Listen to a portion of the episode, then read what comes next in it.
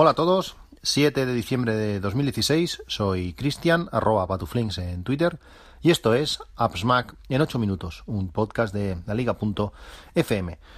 Bueno, yo soy, soy un hombre de, números, de números y, gráficas. Todo lo que se pueda eh, medir y ver eh, gráficamente mm, me encanta. Por eso me gusta la, la, Netatmo. La Netatmo, como sabéis, es esa estación meteorológica que te permite pues bueno, saber la temperatura eh, de tu casa, del exterior, la humedad, un montón de, datos y sobre todo consultarlos de forma bueno, atemporal, cuando te dé la gana pues mediante las gráficas que la aplicación te, te ofrece cualquier dato que, la estación meteorológica sea capaz de medir eh, lo podemos ver, eh, como digo, de forma eh, gráfica. Puedo ver la temperatura de hace dos años, que ya hace casi tres que tengo la estación, pues puedo, puedo ver si, si agosto de hace dos años fue más, más caluroso que el del año pasado o, bueno, cuál fue la temperatura el día de la carrera de, del 25 de, de julio, que hay una carrera cerca de mi casa pues cuál ha sido la temperatura de los últimos de las últimas ediciones como digo, me encanta eh, ver las gráficas. Lo mismo pasa con, el termostato Netatmo, que después os hablaré, que también puedes consultar estas temperaturas y, todos los datos que el tiempo que ha estado en marcha la calefacción eh, con su propia aplicación también gráficamente. Y ya solamente me faltaba en casa, además de poder ver eh, los consumos de algunos enchufes y algunas otras cosas, que el coche eh, me diese información. Como sabéis, eh, he cambiado de coche hace ya un par de meses y durante, durante este tiempo he estado probando muchas cosas, además de, además de, de CarPlay, que ya os os he hablado en alguna ocasión, eh, me encanta la aplicación que, tiene Citroën para ver información del vehículo. Cuando, cuando paras el, coche, automáticamente manda toda la información de, de, ese trayecto al teléfono móvil. Te llega una, te llega una, una notificación push para que vayas a la aplicación y puedas ver como toda la información del trayecto. Desde la hora que saliste a la hora que has llegado, en minutos, los minutos que has tardado, el consumo que, has hecho, consumo medio, consumo real, es decir, has gastado 0,8 litros, la velocidad media, dónde está aparcado el coche para poder volver, eh, bueno, da una, una, una, gran, un gran número de información y además eh, permite ver gráficas pues del consumo medio de los varios días, qué días has gastado más, qué días has tardado menos y lo que una de las cosas más interesantes es el coste en euros por, trayecto. Cuando tú eh, repones gasolina, te pide, no, te, dice, se ha detectado una nueva una nueva recarga de combustible, eh, por favor indica el precio, lo pones y a partir de ese momento los trayectos que hagas con ese depósito, pues vas a saber la cantidad eh, exacta, siempre la exactitud en un, en un coche es relativa, es bastante, bastante acertada, pero luego, luego veréis que no, que no lo es del todo. Pero aún así tienes información en euros de cada trayecto. Por tanto, ir a trabajar, pues eh, para ir gasto unos 80 céntimos de euro y para volver un euro 10, porque la tendencia en la ida es de bajada y en la subida pues es eh, ligeramente de, subida. Como siempre hago los mismos trayectos, eh, me está siendo muy fácil realizar diferentes pruebas de conducción, buscando siempre la conducción más, más económica a menos que un día pues salga un poco tarde por lo que sea y necesite llegar pues un poco antes eh, o un poco más rápido, mejor dicho, pues intento siempre gastar el menos combustible posible. Esto me ha llevado a probar diferentes, diferentes técnicas. Eh, está claro que cuanto más suave vayas, cuanto las aceleraciones sean lo menos rápidas posibles, el consumo eh, va a bajar. También, es, también he podido comprobar consiguiendo una velocidad media eh, similar, rozando los 67, 68 por hora, a veces no es fácil eh, clavarlo. Eh, también pensad que aunque vaya bastante directo, pues cualquier paro en rotonda, cualquier ceda, cualquier cosa hace bajar la media muchísimo. Es decir, aunque casi todo el viaje vayas a 100, pues cualquier parada te reduce mucho la velocidad media. Pues consiguiendo una velocidad media más o menos constante de 67 o 68 kilómetros por hora, eh, cuando aceleres también es algo eh, que varía, que te hace variar el consumo de combustible. Es decir, aunque tengas la misma velocidad mm, en todo el trayecto, si aceleras, si, te quieres poner a 100 km por hora y lo haces en bajada, y luego lo mantienes, vas a consumir mucho menos que si consigues la velocidad eh, a esos 100 km por hora en subida y luego los mantienes. Parece lógico y y lo es, pero a veces vale, más esperarte un poco eh, mientras haces la subida, subir un poco más suave y cuando llegas ya a la parte más llana, ponerte esa velocidad eh, de crucero, por decirlo así, que es cuando más vamos, vamos a ahorrar. Otra de las cosas eh, que también tienen mucha lógica, pero hasta ahora no me había planteado nunca, es que a veces un mayor consumo de combustible es un mayor ahorro. os lo explico. En mi caso, mi ciudad sería no tiene nada que ver, pero para que os hagáis una idea, eh, imaginaos Manhattan, es una ciudad que tenéis todos, todos eh, seguramente en mente. Es estrecha, pero muy larga. Es decir, de oeste a este es estrecha, entre comillas, pero de norte a sur es muy larga. Eh, pues imaginaos una ciudad algo, algo así, es algo más redonda, pero bueno, es algo así. Por tanto, para ir del, de oeste a este, podríamos ir de dos maneras. O por una vía lenta que sería cruzando todas las calles, cruzando la ciudad eh, por el centro, donde vamos a tardar bastante, pero el camino es corto, o dando la vuelta por la circunvalación, que podemos ir más rápido, a velocidad más constante, eh, sin aceleraciones y, frenazos continuos, eh, bueno, que el coche sea, el trayecto sea más, más tranquilo. ¿Qué se consigue con esto? Pues que a veces, bueno, a veces no, todas las veces que lo he probado, es mucho mejor pasar por el centro de la ciudad, donde el consumo por, a los 100 pues igual se va a 12 litros a los 100, que hacerlo por el, por el exterior, que aunque el consumo se reduce a 7, 7 litros y medio, como la distancia en kilómetros es pues más del doble o, rozando el doble, al final estás ahorrando.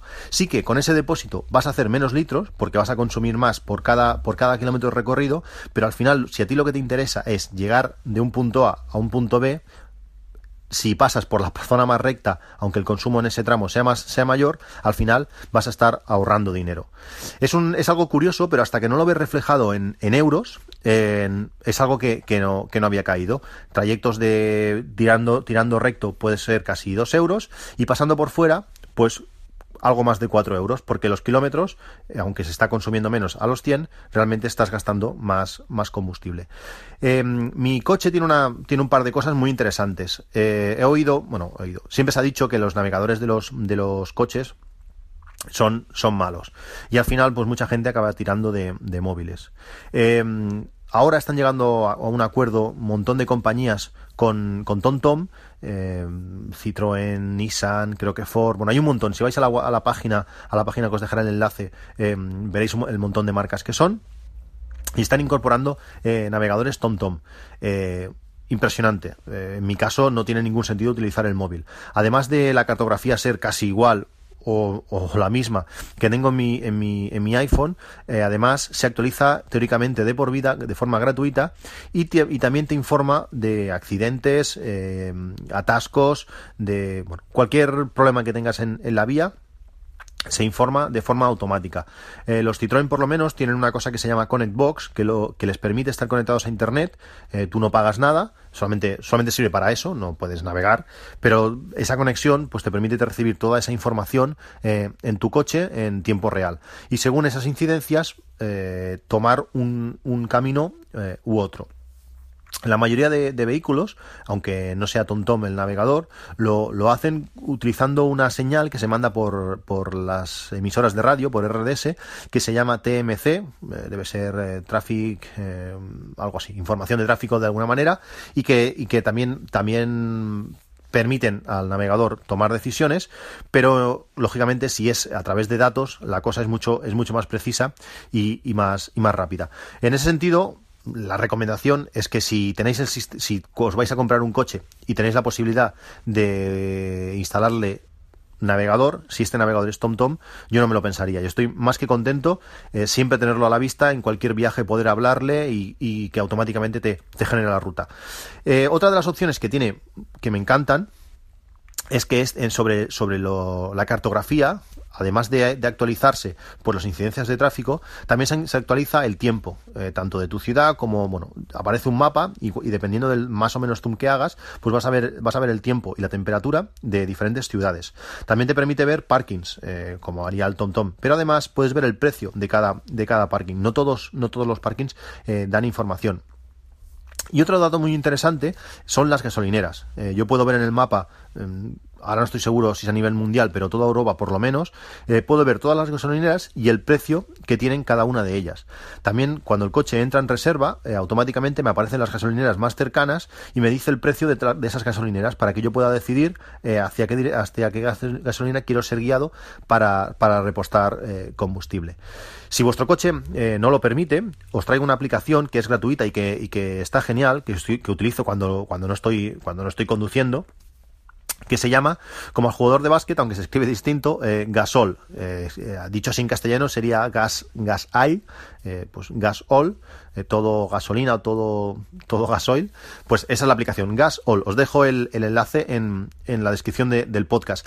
Esta aplicación nos permite, nosotros definiremos una una distancia, podemos decir, por ejemplo, 10 gasolineras, 30 gasolineras, o podemos decirlo en kilómetros, eh, 5 kilómetros, 20 kilómetros, y nos mostrará un mapa con todas las gasolineras en el, en el radio que nosotros eh, hayamos, hayamos definido. Podemos ver, pues, todas las marcas, o podemos también eh, simplemente ordenarlas por distancia o por precio este precio, además, se actualiza muy muy a menudo y pulsando sobre la gasolina podremos ver una gráfica de la evolución del precio. También nos va a decir si la tendencia es alcista o bajista, si el precio ha, variado al alza en la última semana o, a la baja. Es una aplicación que da muchísima información y también te ayuda a ver eh, bueno dónde está la gasolina más barata o si no es eh, la gasolina más barata pues sí de la marca a la que a ti te gusta eh, echar combustible cuál de la zona eh, es, es más, más económica. Parece mentira, pero en la gasolina que, que, tengo más cerca de casa es una de las más baratas de, de la provincia. El precio de, de la gasolina a día de hoy creo que es está a 1,071 y hay algunas eh, gasolineras Cepsa y Repsol que están a 1,237 eh, o algo así. Es decir, estamos podemos ahorrar pues las 15 o 20 de las antiguas pesetas por litro, que al final pues si echas 50 o 60 litros a tu coche, pues el, el ahorro es, es, más que es más que interesante. Eh, por último quería hablaros sobre sobre la Netatmo la Netatmo, el termostato. Eh, como os he dicho con el coche, eh, estos acelerones o, frenazos influyen en, el consumo. Y en el, y, en el y en el consumo de gas también se nota mucho. No es lo mismo eh, estar a 20 grados y querer subir a saco toda la, toda la calefacción puesta a tope a 21 grados, con la inercia que después esto genera, que si lo mantenemos siempre a 21.0 exacto, la caldera sabe exactamente, bueno, la caldera, el termostato sabe exactamente eh, que si, por ejemplo, en, el exterior estamos a 15 grados, somos capaces de perder 0,1 grados cada 20 minutos, pues cuando él ya ve que, o, ve, o él intuye que vamos a perder ese, ese, esa décima de grado, arranca la caldera un instante, un, bueno, dos minutos antes. Por tanto, cuando fuésemos a perder ese, ese, ese 0,1 grados, la, calefacción o los radiadores ya están calientes y se mantiene. Aparte, como digo, del confort, que es brutal, no tener diferencias de temperatura de menos un grado por abajo y más de un grado por arriba, tener siempre la temperatura constante, esto hace un, que tengamos un ahorro eh, más que interesante. Esto lo digo porque, eh, bueno, eh, sé que sois bastantes los que comprasteis el termostato para el Black Friday a un precio increíble que, estáis más que contentos y me lo, habéis dicho. Y agradezco muchísimo que, los que os habéis comprado el termostato, pues que, me, lo, que me lo digáis. Em, también este termostato permite ver gráficas, como comentaba al principio, y podréis ver pues las horas de calefacción que habéis utilizado. Y además, esto ya lo veréis cuando llevéis un tiempo, os enviará eh, Netatmo un informe mensual del consumo de, de, calefacción y una comparativa gráficamente eh, sobre eh, otras casas que, que, tenéis cerca o o de unas características en, metros cuadrados o lo que sea similar a la vuestra, pues si estáis por encima o por debajo de, la media de consumo. Además de daros algunos consejos, pues no sé, si tienes puesto por ejemplo 22 grados, pues te va a decir, mira, si bajas a 21, pues te puedes ahorrar un 12% de, de, gas y si bajas a 20 y medio, pues puedes ahorrar hasta un 20%. Entonces tú poder valorar pues con datos reales si te interesa o, no. Bueno, pues esto es todo, os dejo los enlaces a las cuatro cosas que he comentado. Un saludo y hasta luego.